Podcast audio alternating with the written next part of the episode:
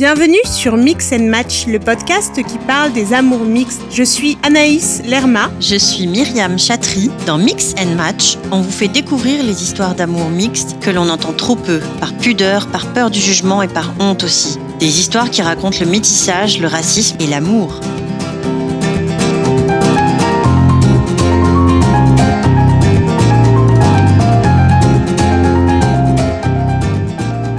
Myriam et moi nous sommes rencontrés via Instagram, alors toutes deux mères de trois enfants issus d'unions mixtes. Bonjour. Bonjour. Bonjour. Bonjour. Bonjour. Bonjour la famille. Couple mixte. On dit et on entend souvent que ce terme ne devrait même pas exister, que l'amour n'a ni couleur ni frontière. Certes, nous avons pensé et aimé ainsi. Je suis d'origine marocaine et de culture musulmane. Je partage la vie de Guillaume, un homme juif ashkénaze. Anaïs, élevée dans une éducation judéo-chrétienne, est en couple avec Oumar, d'origine malienne et musulman. On parle peu de la réalité de ces couples, du racisme des familles qui s'expriment alors. L'ouverture jusqu'à ce que son fils, sa fille, présente un homme, une femme avec une autre culture, une autre religion, une autre couleur. Ces couples où souvent des dilemmes sont posés, choisir entre sa famille et son couple, vivre une vie schizophrène, faire semblant, vivre avec des non-dits, la déception, défaire, déconstruire, bricoler, rafistoler, inventer d'autres modèles. Vivre autrement, faire des concessions, des choix, des deuils. Si l'arrivée d'un enfant dans tout couple fait l'effet d'un tourbillon, élever ensemble des enfants avec deux ou plusieurs cultures, parfois religions et des systèmes de valeurs différents fait souvent l'effet d'un tsunami. Des couples qui pensaient alignés, en faisant cohabiter intelligemment leurs cultures, se trouvent tout d'un coup face à des dilemmes et des questionnements qui viennent rabattre toutes les cartes. Nous avons décidé de recueillir et diffuser les témoignages de couples mixtes car ce sont des histoires que l'on entend trop peu et que nous aurions aimé écouter au début de nos histoires respectives. Comme une aide, un appui, comme un petit message du futur, rappelant que ce ne sera pas forcément facile, mais qu'il faudra faire preuve de flexibilité, d'empathie, de créativité, de patience aussi, mais que d'autres modèles, nouveaux ou à créer de toutes pièces, peuvent aussi fonctionner. Alors nous, on s'est rencontrés dans dans le cadre de nos études.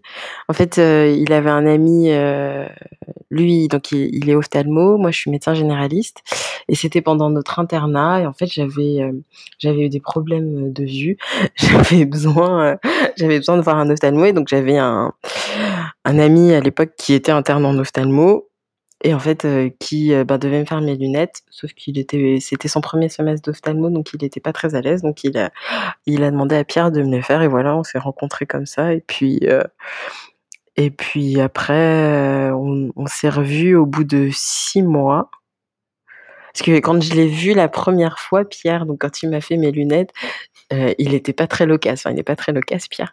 Et euh, quand il quand je l'ai vu, j'ai fait ah ouais, c'est vraiment un interne parisien qui parle pas, euh, qui fait son truc. Enfin voilà. Alors que moi, j'avais envie de rigoler, de discuter. Enfin, j'ai fait bon, bah voilà, bon bah j'ai mes lunettes. Et et puis ouais, au bout de six mois. Euh, mon, notre ami en commun nous avait proposé de reprendre un verre et puis en fait là il s'est mis à parler et je l'ai trouvé très sympathique et voilà et on s'est quasiment plus quitté depuis.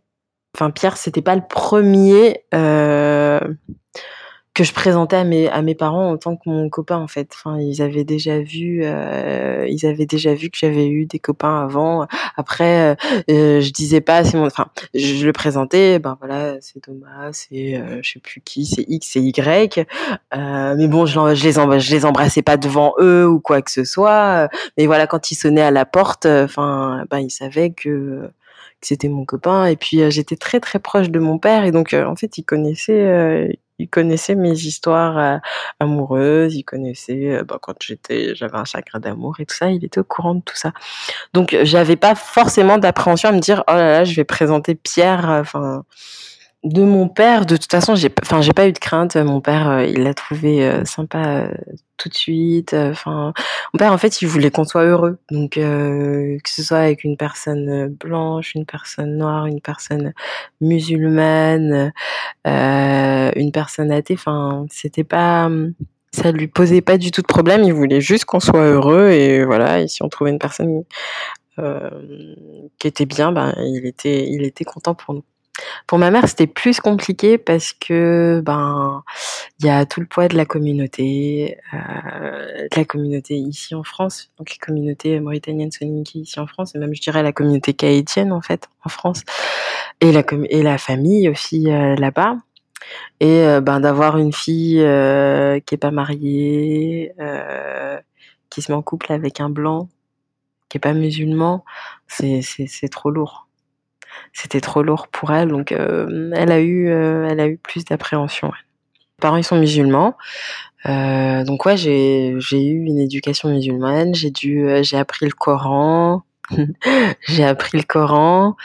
en Mauritanie quand je partais en vacances et ici aussi j'avais des cours d'arabe.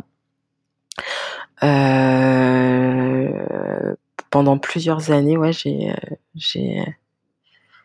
et aujourd'hui, moi, euh, ben, je me considère pas comme musulmane. je sais pas. Je sais pas si je crois en Dieu. Je n'ai pas de frères et sœurs. Je suis fille unique, ça aussi c'est assez rare dans les euh, contextes de famille asiatique. Alors mon mari, pour le coup, euh, lui, il est français, blanc. sa famille vient vient de la campagne aussi, dans, dans, dans le Loir-et-Cher. Et c'est vrai que mmh, on est très, très, très, très, très, très différents. On n'a pas du tout élevé de la même manière. Mais ce qui est hyper drôle, c'est que lui, enfin, on s'est rencontrés quand on avait 18 ans.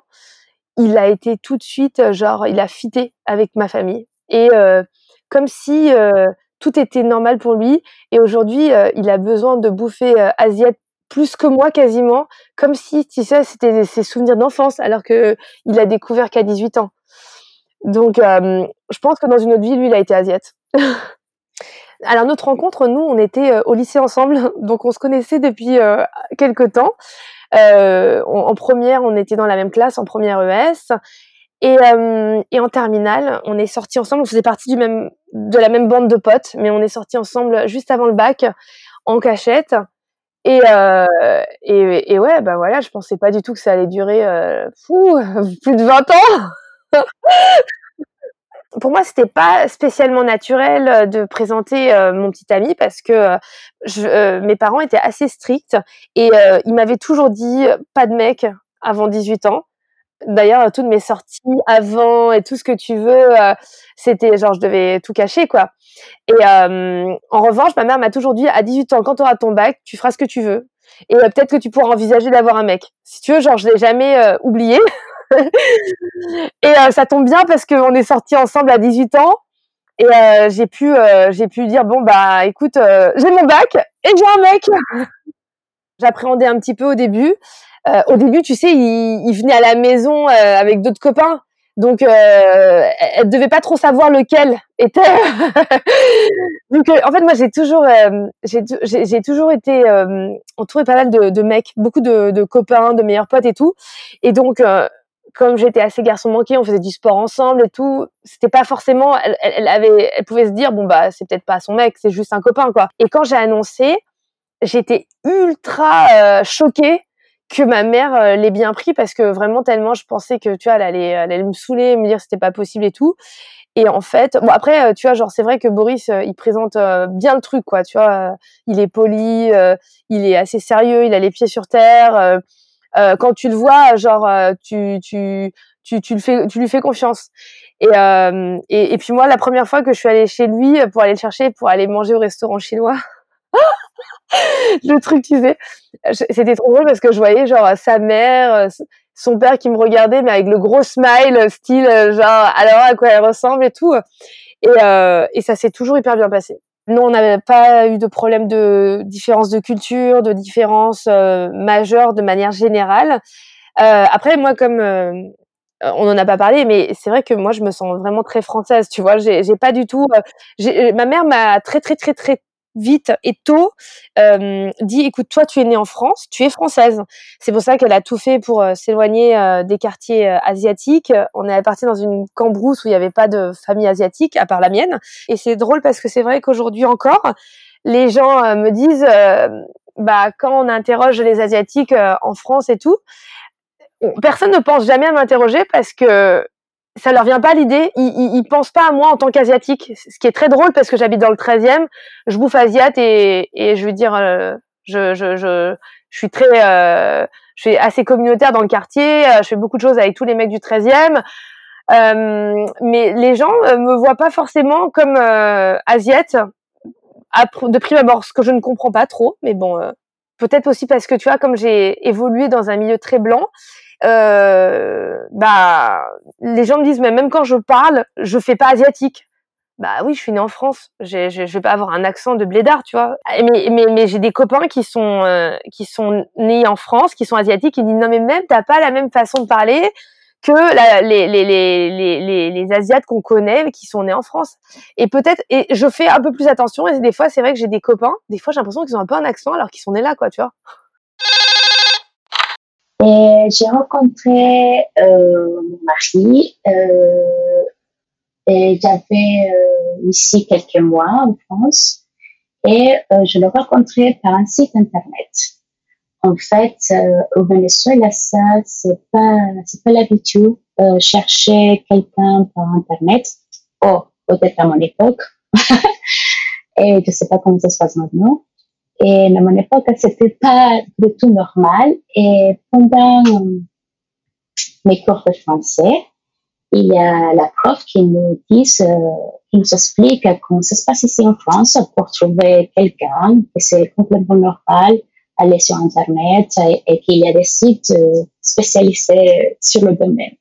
Pour moi, c'était un peu le choc culturel et, mais après, j'ai compris pourquoi. Parce qu'ici, vraiment, euh, c'est pas l'habitude d'avoir une grande famille euh, et d'avoir beaucoup d'amis. Et, et c'est comme ça qu'on se connaît au Venezuela. Tout le temps, on connaît l'ami de, de quelqu'un, euh, le cousin de quelqu'un. Et c'est comme ça que ça se passe à niveau social. Mais ici, c'est complètement différent.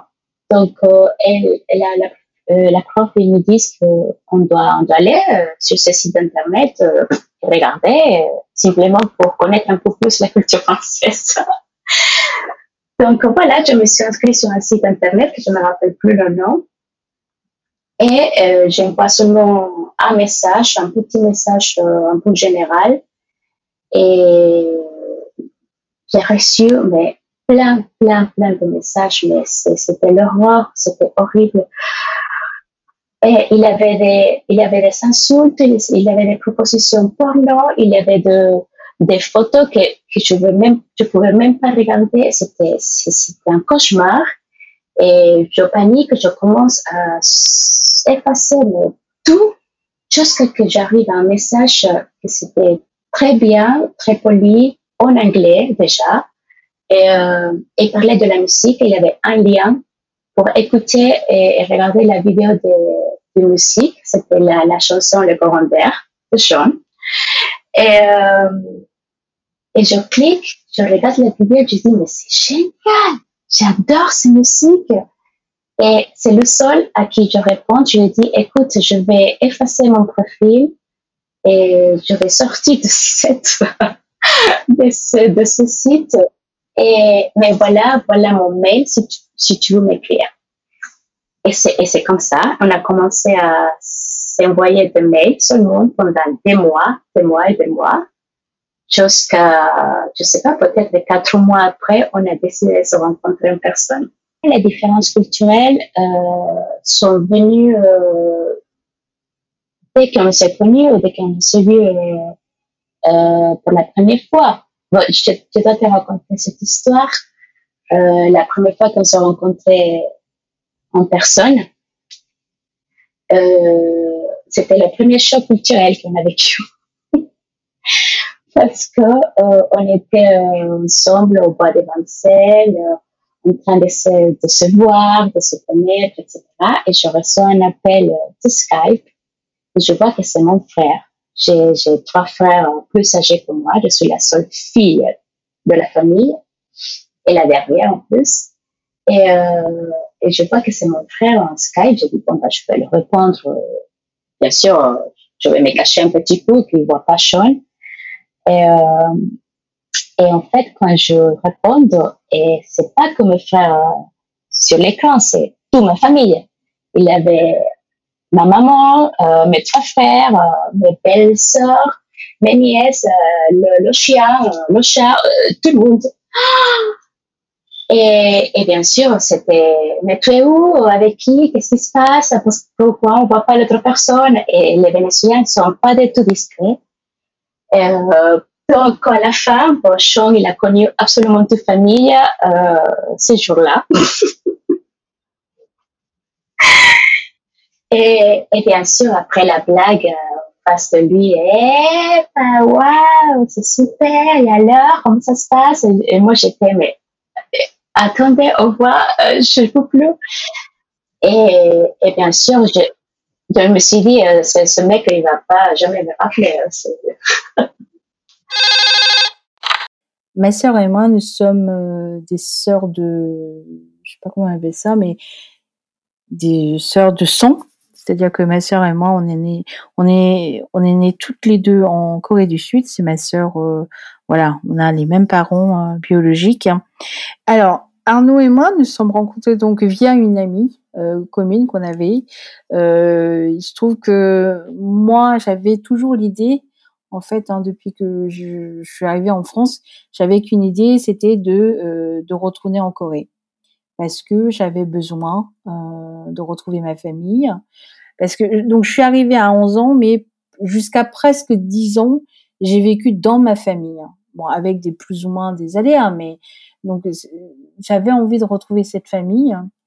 Euh, donc euh, voilà, j'avais parlé à cette amie euh, en disant bah l'été prochain c'est sûr, euh, euh, je mets de l'argent de côté, je vais partir en Corée, je veux je veux retrouver ma famille, c'est important, etc. Et euh, cette amie en question m'avait dit hein, mais fais attention parce que tu tu, tu pourrais, enfin ce serait dur pour toi émotionnellement de retourner, essayer de trouver ta famille. Enfin, ça va être compliqué pour toi. Euh, chose que j'avais pas du tout mesurée, évidemment. Enfin, je, je, je, je me disais, j'y vais. Euh, euh, toutes les portes vont s'ouvrir pour moi. Il y a, y a, pas de souci, allons-y. Donc du coup, euh, elle en a parlé à Arnaud, qui lui à l'époque avait très envie de partir en voyage. Lui, c'était plus ce voyage en, en, en Asie. Et puis elle nous a, elle nous a mis en lien en disant bah voilà, vous n'aurez qu'à partir euh, tous les deux. Euh, comme ça, elle me disait toi, tu seras pas toute seule à partir. Tu, tu auras quelqu'un avec qui voilà partager éventuellement en français euh, ce qui voilà ce qui te touche. Et euh, expliquer à Arnaud en disant bah voilà tu vas pouvoir partir avec quelqu'un qui parle la langue du pays. Ça pourrait faciliter ton voyage. Et en plus elle connaît beaucoup de choses sur la Corée. Donc elle, pensait qu'on allait pouvoir mutuellement s'aider pour pour ce voyage là alors, comment s'est rencontrés En fait, par une, euh, par une amie commune? C'est-à-dire que, euh, en fait, moi, j'ai bon, eu euh, assez, euh, depuis assez jeune, enfin, j'ai toujours été intéressé par, par les voyages et puis découvrir d'autres d'autres cultures et notamment l'Asie. Et donc, on avait une amie en commun qui, qui m'a dit ah mais tiens, je connais Marie-Laure en fait, euh, voilà, elle est, adoptée euh, coréenne et euh, elle aimerait bien aussi retourner en Corée, retrouver ses origines, sa famille. Et donc voilà, cette amie-là a dit bah peut-être que voilà, peut-être que ça pourrait t'intéresser de discuter avec elle de, la Corée, de l'Asie, de plein de choses parce que quelque part euh, euh, avec des problématiques différentes, bon vous avez quand même ce point commun qui est de, vouloir retrouver, enfin découvrir ou redécouvrir un pays euh, en Asie. Donc, euh, donc voilà, c'était euh, cette occasion-là qui nous a qui a fait qu'on s'est rencontrés. Et en fait, pour pour notre rencontre, euh, ce qui se passe, c'est que euh, Marie-Laure, donc comme elle était adoptée, euh, en fait, l'ambassade de Corée, enfin la Corée du Sud, hein, et l'ambassade en particulier, organise régulièrement des événements et euh, parmi ces événements, ce qui avait été organisé, euh, donc maintenant il y a, il y a 19 ans, mais j'imagine qu'il doit encore se passer maintenant, c'était euh, que l'ambassadeur avait organisé une réception euh, pour, pour, voilà, pour les enfants adoptés, pour, pour voilà pour les inviter à l'ambassade tout simplement. Et donc les les enfants adoptés pouvaient venir avec avec un ami. Alors Sofiane, il a 9 ans de plus que moi, donc il a 40 ans. quand on s'est rencontrés, il avait 28 ans et il vivait depuis, depuis 4 ans en France, donc avec un un titre de séjour. Il n'avait pas encore, des papiers français. Il a grandi, en Kabylie, donc il a toujours, il a toujours parlé français, en fait et il a fait ses études à Alger et ensuite il est venu faire une année de de master à Paris. Et finalement, ben, il est resté parce qu'il a il a commencé à travailler, donc il est resté, il est resté à Paris et c'est à ce moment-là qu'on s'est rencontrés. Et du coup, moi, je venais d'arriver à Paris et je venais de commencer mes études quand on s'est rencontrés. On s'est rencontrés un soir, au cinéma, dans un petit cinéma, indépendant et, et ce qui est pas banal, c'est, c'est qu'on s'est rencontrés, le film, c'était, The Visitor. C'est un film qui parle justement, d'immigration, d'amour et de de découverte de l'autre par la musique. C'est assez intéressant, en fait, parce que enfin, Sofiane est guitariste amateur et je pense que c'est un des la musique est un des points qui nous a rapprochés aussi. Le déclic pour moi, c'est, quand on s'est rencontrés, j'ai mis beaucoup de temps avant de d'accepter qu'on se revoie parce que parce que ça me faisait peur, en fait. Donc je dirais que le le déclic pour moi, c'est plus, quand je me suis dit, «OK, ben, OK, on peut se revoir, on peut, on peut aller boire un verre». Enfin, on était allés au théâtre la première fois où on s'est revus. Mais c'était plus ça, en fait, c'était, passer, par-dessus mes préjugés. Donc on a continué à se voir en secret, en secret de mes parents, bien sûr, parce que comme j'étais à Paris et qu'eux étaient en province, c'était finalement le secret n'était pas, si gênant, enfin, je sais pas comment dire, mais on vivait en quelque sorte une histoire, cachée, donc j'en parlais pas du tout, j'en parlais pas du tout chez moi, j'en parlais plus du tout chez moi. Ce qui me faisait peur, c'est que je j'avais les préjugés, racistes qu'on m'avait inculqués toute ma vie, euh, qu'un étranger, il il veut être avec une Française, parce qu'il est intéressé par les papiers, parce qu'il s'imagine qu'il aura une vie meilleure avec une Française. C'était ça les les préjugés. Du coup, le préjugé, c'était pas qu'il avait, forcément envie de de me voir moi ou d'être avec moi pour ma personne, mais plus parce que je représentais. Et du coup, ce qui me faisait peur, c'est c'est lié à, à, ce préjugé de se dire, en fait, je le je le considérais pas. je sais pas, c'est assez délicat à expliquer. En fait, je le considérais pas lui comme coupable de quelque chose, mais il représentait une certaine forme de menace. Alors je vais parler au passé parce que parce que pour le coup on n'est plus ensemble depuis très longtemps et que donc c'est le père de mon papa, de pardon le père de mon fils, lapsus, le père de mon fils. Euh, donc il est camerounais, euh, arrivé en France, euh, alors officiellement à l'âge de 18 ans, mais officieusement il était plus âgé que ça. Euh, protestant baptiste, il n'est pas musulman, il est protestant baptiste. Euh, il est musicien et euh, écoute, famille, famille décomposée aussi. Il a été élevé par sa mère et sa grand-mère qui ont été très présentes, ses tantes. Enfin, c'est une famille, c'est c'est très matriarcal. Hein. J'avais pas une sensibilité particulière pour les blacks, par exemple. Sais pas, euh, je me suis jamais dit, voilà, ça, doit être exotique. De mon côté, donc, alors donc par ma mère, ça a été très rigolo. Alors ma mère se fichait, hein, je te dis, qu'il soit noir voilà, je, pense qu'elle aurait plus de mal. C'était horrible de dire ça, mais je pense qu'elle aurait eu plus de mal s'il avait été musulman. Euh, par peur. Toi, par peur de la place de la femme chez les musulmans. C'est tout. J'ai mis ma mère au courant très rapidement, euh, qui était assez contente parce qu'elle m'avait vu tellement désespérée qu'elle s'est dit bon, ça va lui changer les idées. alors, ce qui était très très rigolo, c'est, euh, c'est, alors ça, c'était drôle, et ça a été drôle des deux côtés. En fait, quand j'ai présenté ma mère, euh, enfin Jacques à ma mère, Donc ma mère est venue à Paris parce qu'elle était en Normandie. Elle est venue déjeuner avec nous. Et alors elle, ce qui lui posait le plus de problèmes, c'est pas tant qu'il soit africain et protestant, ce dont elle, se fout royalement, n'étant ni raciste ni religieuse. Euh, ce qui, ce qui la gonflait terriblement, c'est qu'il soit musicien. Voilà. Alors ça, c'est alors ça a été sa peur sa peur ultime. Elle, le côté musicien, euh, pour elle, c'était, je pense que c'est la goutte d'eau, tu vois, c'était pas possible. Et alors, ce qui est très marrant, c'est que quand on, quand je les ai présentés, donc c'était, euh, c'était dans le 16e, à côté d'un studio d'enregistrement. Et donc, euh, lui est venu déjeuner avec nous sur le pouce, comme ça, il est reparti. Et là, ma mère m'a dit, mais c'est fou, il a pas d'accent. Ma rencontre avec Magali, comment ça s'est passé? Euh, j'étais je tournais, j'étais sur Facebook, euh, je sais plus à l'époque, j'étais sur Facebook et puis j'avais vu, euh, j'avais vu une photo, où elle était dans un club ou je sais pas trop quoi, je lui je lui ai envoyé un message et on a parlé longtemps comme ça sur Facebook, on a parlé longtemps, longtemps, après on s'est vu et le feeling est bien passé mais on a mis du temps un peu avant de avant de se poser, on a beaucoup parlé. On a dû mettre peut-être 5-6 mois avant de vraiment, se dire bah vas-y viens on essaie quelque chose ensemble et, euh, et voilà maintenant ça doit faire 7 ans qu'on est ensemble 7 8 ans ouais, 7 ans.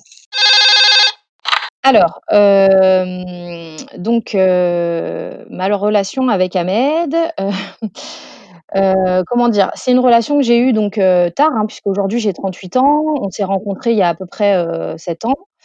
Euh, du coup, euh, voilà, j'avais eu d'autres relations avant, assez sérieuses, euh, donc euh, dont dont un compagnon que j'avais présenté à mes parents, une relation que j'avais eue assez jeune, mais qui était, suffisamment sérieuse pour, pour que, que voilà, je partage ça avec mes parents et ma famille.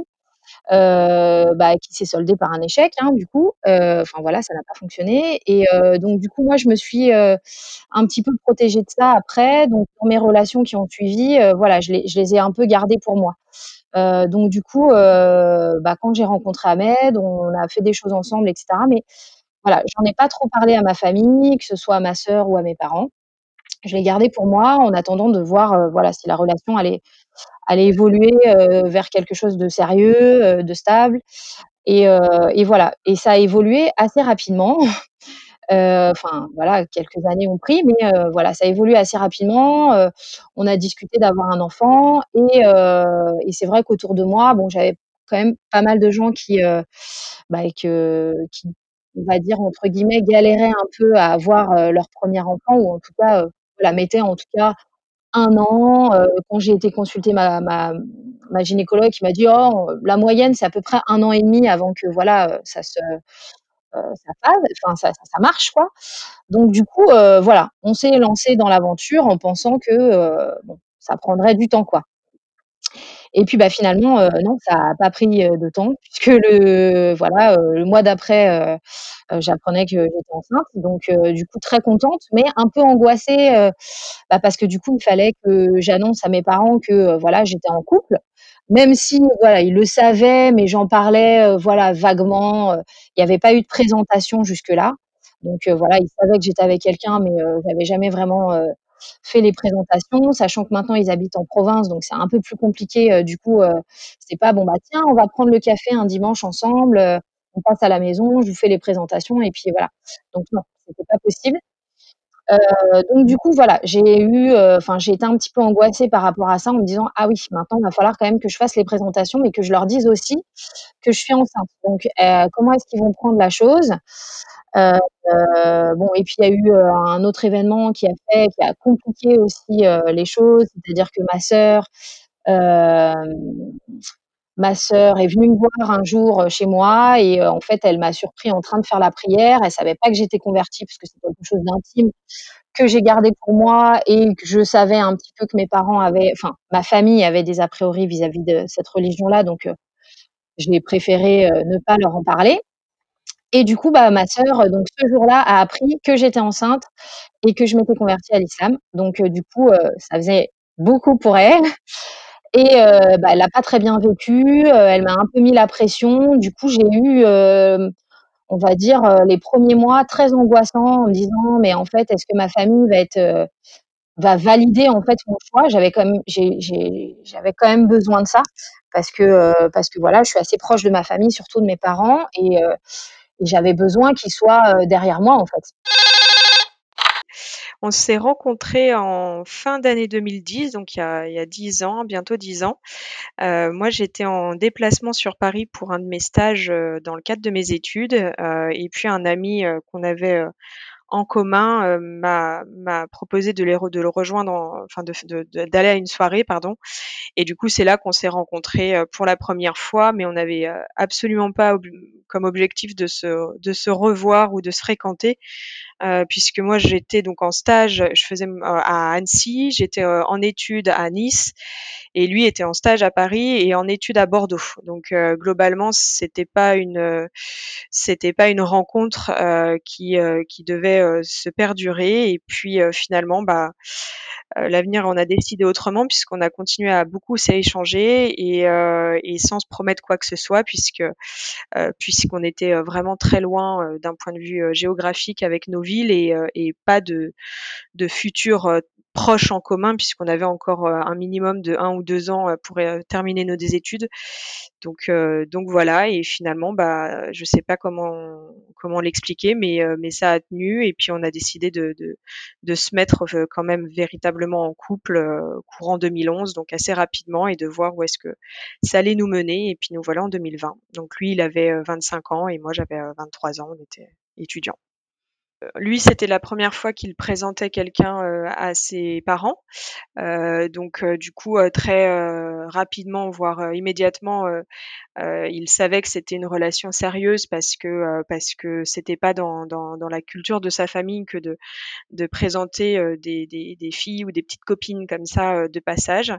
Donc un accueil, très chaleureux, sans sans problème, de de son côté et moi, je dirais c'est exactement la même chose. Où finalement nos nos cultures différentes étaient un non-sujet pour nos familles. Je pense que, inconsciemment, plus moi que lui, ça m'a confortée dans dans mon couple, heu, parce que j'ai quand même précisé à à ma mère qu'effectivement il était, heu, pas de religion, catholique et mais mais juive et que du coup, il y allait avoir des probablement des différences, mais qu'on était, en couple et et qu'on allait, allait, heu, prendre un appartement ensemble. Donc hem, donc ça s'est fait un peu naturellement et acté par nos 2 familles respectives.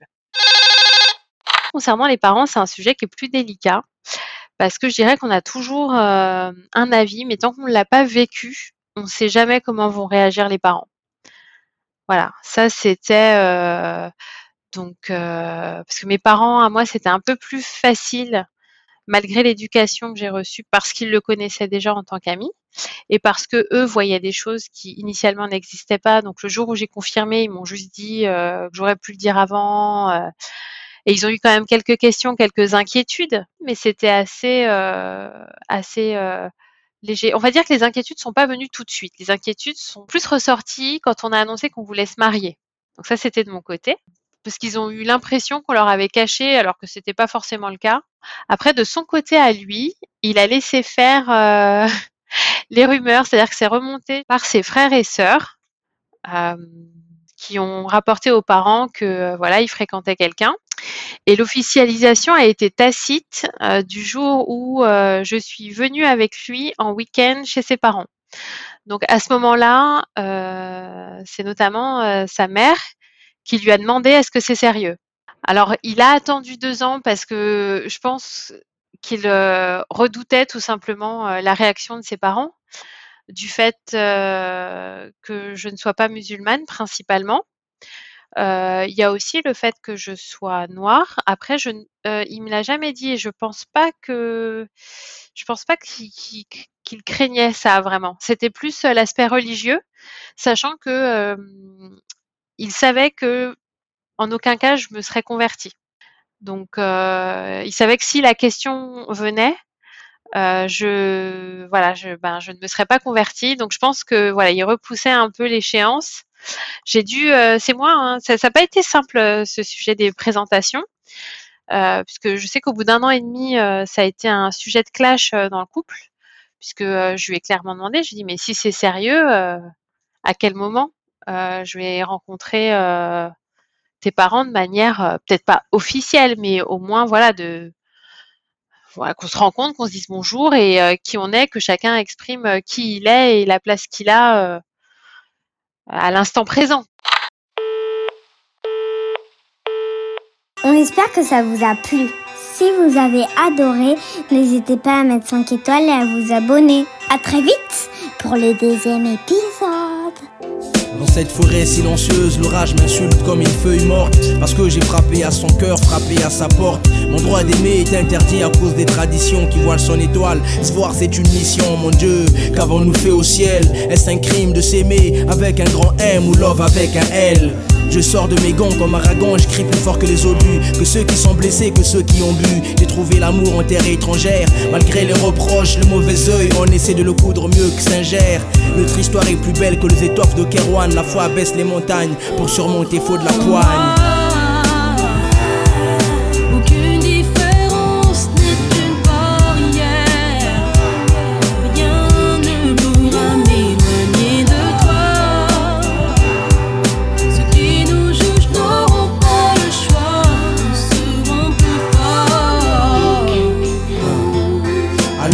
Les ambulanciers dorment. Elle est venue au secours de mon cœur blessé, piétinant toutes les normes. Je pousse l'écriture à bout, j'abats ce sujet tabou. Je l'ai kiffé avec mes yeux de muet, premier rendez-vous à l'école. J'ai déclaré ma flamme avec ma voix d'aveugle. Mon morceau bégaye, j'ai des larmes dans la voix. À cause de cette relation, autour de nous les gens ont changé. Nous regardent bizarrement comme deux étranges étrangers. Quand on se balade tranquillement, je le sens, je le vois, l'atmosphère est tendue. Comme si on avait mangé le fruit défendu. Et sur nous seul que balle froid. Je crois pas, je pense qu'il y en a plein dans ce cas.